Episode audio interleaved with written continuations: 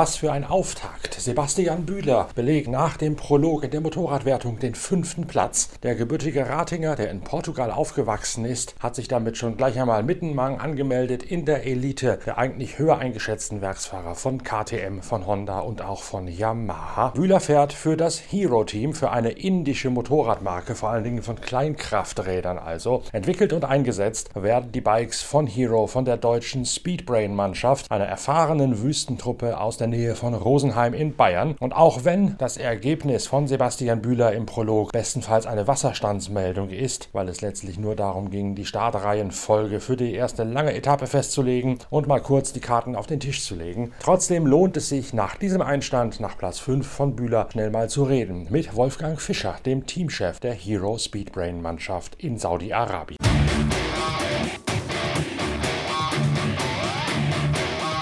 Fangen wir an mit eurer Maschine. Das ist ein ganz neu aufgebautes Bike, hat also nichts mehr gemeinsam mit, mit dem Erstlingswerk. Richtig, genau. Ist, wir haben jetzt immer praktisch evolutioniert und jetzt haben wir ein komplett neues Bike. Neues Chassis, neuen Motor, neue Tanks. Alles optimiert, was wir konnten. Wer hat das Ganze entwickelt und, und designt? Wir, wir sind ja in Deutschland äh, das äh, Hero Tech der Germany die Entwicklungsbasis für, für Hero, für manche Projekte.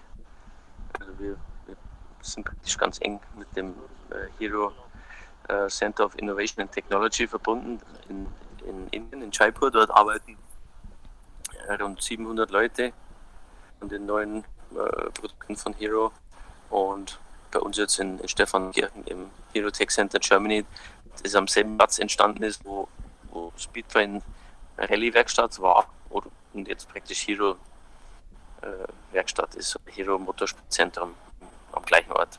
Gibt es da eine Basismaschine von Hero aus Indien dafür oder konntet ihr das frei Schnauze entwickeln?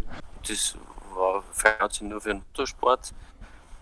Nachdem jetzt auch die Regeln für den Motor einfacher waren, der praktisch für die Profifahrer von der Serie abstammen muss.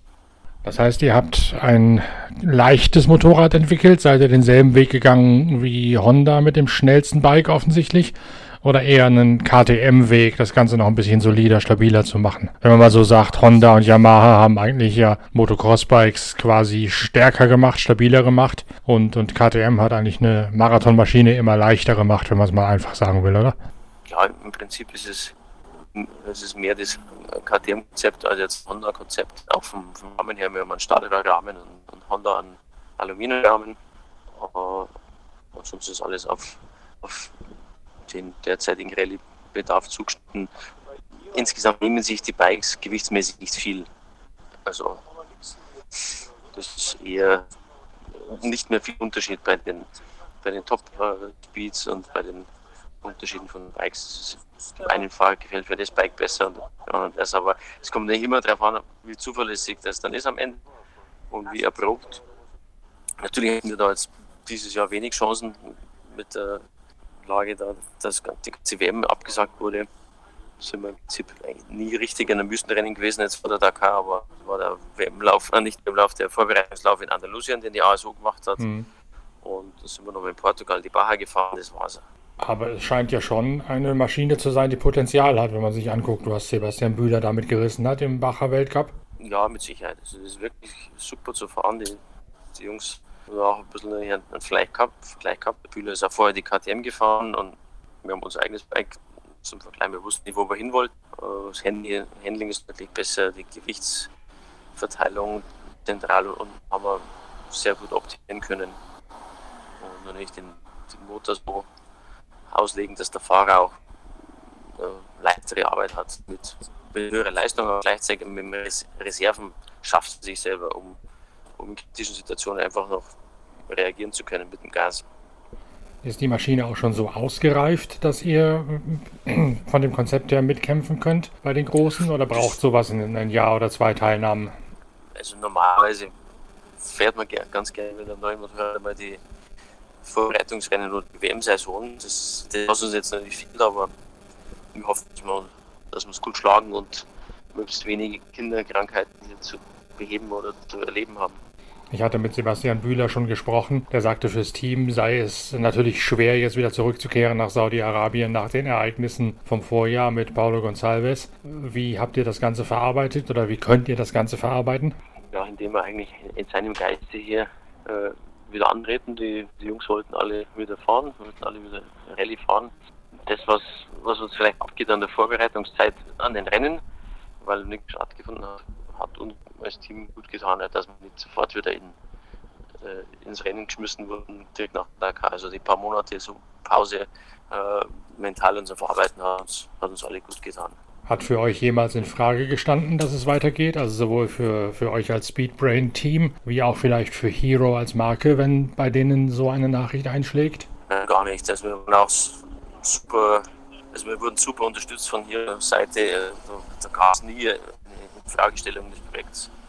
Und haben uns alle sehr, sehr unterstützt und motiviert, dass wir weitermachen. Eben, was uns sehr motiviert hat, auch auf einen neuen Schritt zu gehen mit dem neuen Motorrad war, war gut für alle. Das neue Motorrad wird ja schon länger geplant gewesen sein. Hat González da noch äh, mit seiner Handschrift hinterlassen oder habt ihr noch nicht so lange ja, daran gearbeitet? Doch, das war natürlich mit ihm der Schritt, ein Motorrad zu holen und dann praktisch im selben Gange da das Bike fertig zu machen. Das wäre jetzt für ihn fertig, natürlich idealerweise. Könnte sie jetzt da zeigen damit. Also er hat aber auch schon die Richtung mitentwickelt und mit angegeben, wie es gehen soll? Ja, wir haben letztes Jahr schon einen Prototyp testen können und hat ja seine Handschrift mit, ganz klar. Was ist da zum Beispiel seine Handschrift? Ja, das, das Handling-Bike, wie sich halten soll in, in dieser Situation. Auslegungen von der, von der Geometrie, von der Ergonomie, haben, haben unsere Fahrer gut, gut zusammen entwickelt und dann im Seite weiter fertig gemacht.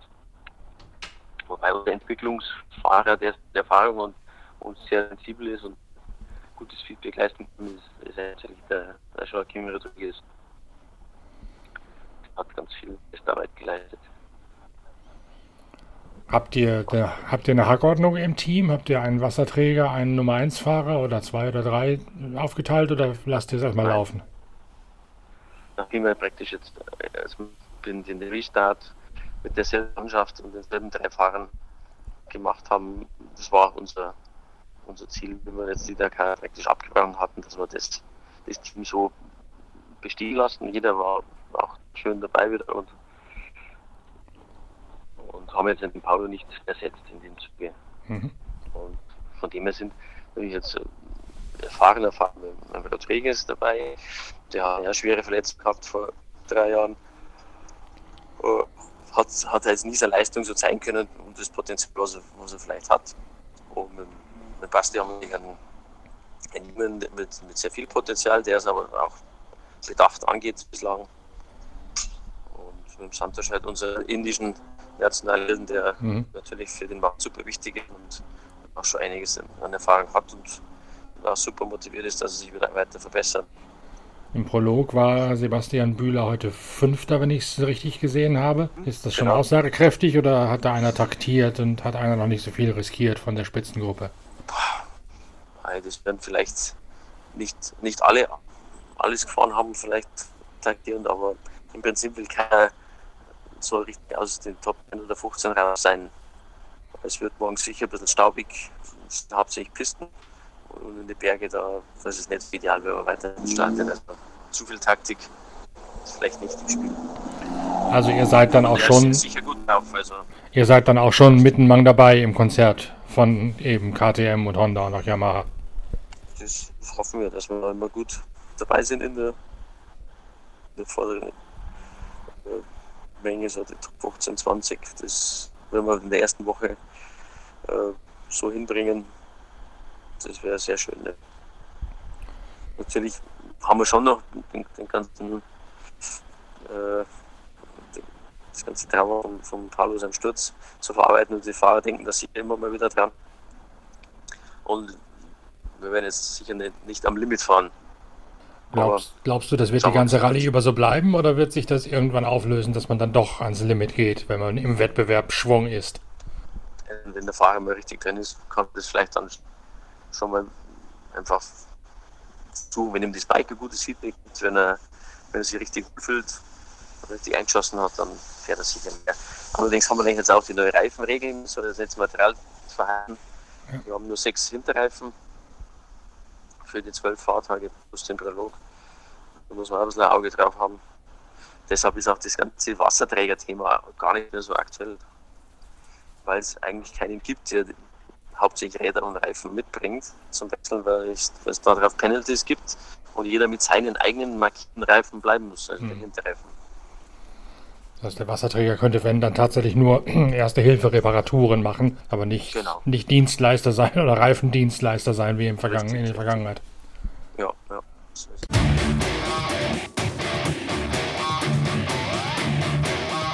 So also ein ganz neues Bike, das den Eckdaten von KTM, der erfolgreichsten Maschine in der Rallye Dakar-Historie, folgt, in einigen Bereichen verfeinert worden ist. Startplatz 5 für Sebastian Bühler scheint eine ziemlich optimale Ausgangssituation für die erste Etappe zu sein. Man möchte nicht als erster, zweiter oder dritter starten, denn dann fährt man noch in die jungfräulich unberührte Wüste hinein und legt Spuren für all diejenigen, die hinter einem in drei Minuten Abständen in die Spur geschickt werden. Die können sich an den Fährten dessen, die man als früher, früher Fahrer gelegt hat, orientieren, können hier und da mal ein bisschen abschneiden und so unweigerlich die Abstände vom Start, die 3 Minuten Intervalle wieder zufahren. Bühler findet dagegen schon eine vorgeformte Spur, vielleicht auch schon zwei, drei Alternativen von denjenigen vor ihm, die mal was anderes versucht haben und kann sich daran orientieren, kann sich daran entlanghangeln wie bei einer Schnitzeljagd quasi. Die Ausgangslage, die Sebastian Bühler, der Bacher Weltcup-Sieger, sich damit im Prolog erfahren hat, äußerst vielversprechend. Jetzt schauen wir mal in den nächsten Tagen, was er daraus macht macht.